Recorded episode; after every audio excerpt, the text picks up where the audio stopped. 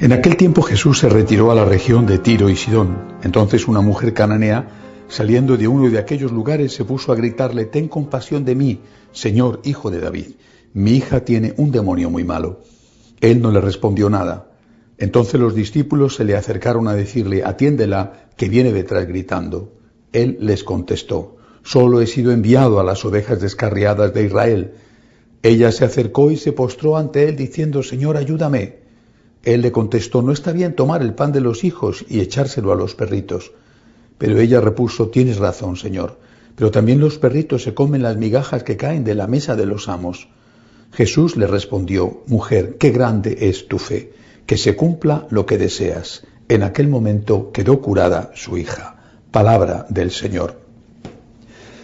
Hoy la Iglesia celebra la memoria litúrgica de un santo español, un gran santo, uno más de aquellos eh, que nacieron en la patria común de todos los hispanohablantes en España.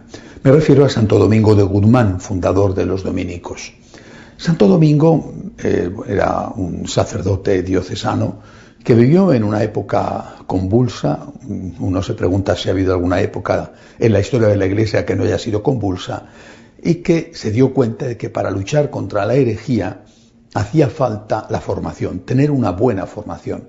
Y para eso fundó la orden que se llamó de los eh, hermanos predicadores, después en, honor a él, Santo Domingo, conocida eh, como dominicos, pero el nombre correcto es orden de predicadores gente muy bien preparada, eh, entre los cuales, eh, no mucho después de la muerte de Santo Domingo, destacó Santo Tomás de Aquino, uno de los, de los grandes eh, pensadores católicos, gente muy bien preparada, pero también gente que vivía con una austeridad intensa, de hecho, tanto ellos, los dominicos, como sus contemporáneos, los franciscanos, fueron conocidos con el nombre de mendicantes. Por supuesto, también otros entran dentro de esa calificación, como los agustinos o los carmelitas. Eh, un, hombre Santo Domingo que quizá se sintió tocado en su corazón por aquellas últimas palabras de Jesús, cuando eh, despidiéndose de los suyos hace aquella larga oración que recoge San Juan en su Evangelio, eh, que se conoce vulgarmente con el nombre del Testamento de Jesús, en la cual él habla al Padre delante de sus apóstoles porque quieren quiere el Señor que sus apóstoles escuchen el contenido de su oración. Podría haberla hecho, por supuesto, en secreto. Y entre otras cosas, Jesús va a decirle, va a pedirle al Padre, no te pido que los, que los saques del mundo, sino que los protejas, y dice y añade, y que los consagres en la verdad. El tema de la verdad es un tema esencial en el evangelista San Juan y eh, eh, la verdad os hará libres, por ejemplo, es una frase de Jesús, eh, o yo soy el camino, la verdad y la vida. Bueno, pero sobre todo en ese momento final, esa petición al Padre, conságralos en la verdad. Seguramente fue lo que movió al grande de San, eh, Santo Domingo a poner en marcha esa fundación que hoy todavía afortunadamente sigue existiendo en la Iglesia, los dominicos. Consagrarnos en la verdad. Eh, eh, curiosamente, cuando hace unos años empezó el debate en torno a la posibilidad de la de la comunión de los divorciados vueltos a casar sin haber obtenido previamente la nulidad matrimonial, eh, el, tema que se planteó, o tal y como se planteó el tema, mejor dicho, era, consistía en decir que no se tocaba el dogma.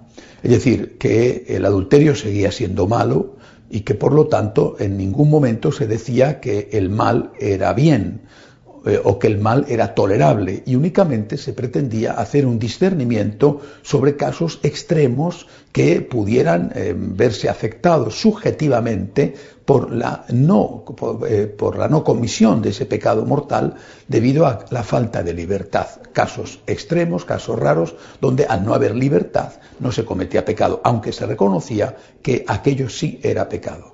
Tal y como ha ido sucediéndose todo, ahora en este momento eh, el tema del discernimiento para casos excepcionales está quedando ya relegado a otra cuestión. Recientemente un importante mm, prelado decía que los católicos tenemos que acostumbrarnos a que el dogma es como un río que fluye. Es decir, a que el dogma no es algo eh, definitivo, sino que es algo siempre cambiante, que lo que hoy es verdad, mañana puede no serlo tanto. Y lo que durante siglos ha sido verdad, a lo mejor ya no es verdad, y, al revés, lo que durante siglos, milenios, ha sido pecado, ahora ya no es pecado. Eh, eh, este dogma fluctuante, este dogma cambiante, eh, algunos lo quieren presentar como el modelo del nuevo paradigma. una cosa que es verdad hoy y no es verdad mañana, simplemente no es verdad nunca. Si es verdad hoy, lo es verdad, es verdad para siempre. Y si, y si mm, lo que hoy es verdad, mañana no lo es, es que tampoco lo fue hoy o lo fue ayer. Y al revés, si ayer era mm, falso y hoy decimos que es verdadero, pues o tenían razón los de ayer o tienen razón los de hoy. Y lo mismo podemos decir con respecto al concepto de bien y de mal.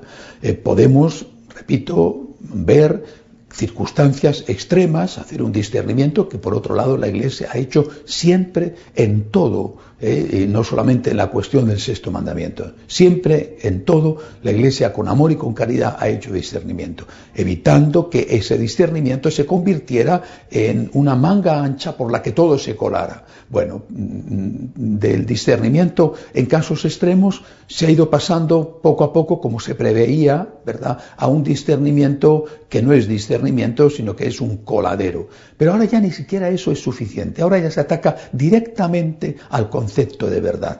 Hay que vivir en un mundo de dogmas de verdades morales o dogmáticas fluctuantes. Vivimos en un río en el cual las cosas hoy son y mañana no son y las que no eran ayer lo son hoy. Bueno, yo creo que Santo Tomás de Aquino y desde luego Santo Domingo de Guzmán tendrían mucho que decir a esto. Recuerdo aquella definición de verdad que daba Santo Tomás de Aquino. La verdad, decía Santo Tomás, era adecuar la real, mi mente a la realidad de las cosas. No adecuar la realidad de las cosas a mi mente, sino mi mente a la realidad. La verdad está fuera de mí.